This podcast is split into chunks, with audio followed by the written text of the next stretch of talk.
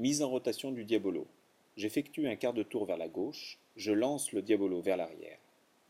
Je fouette en arrière en visant l'axe du diabolo avec l'une ou l'autre des baguettes.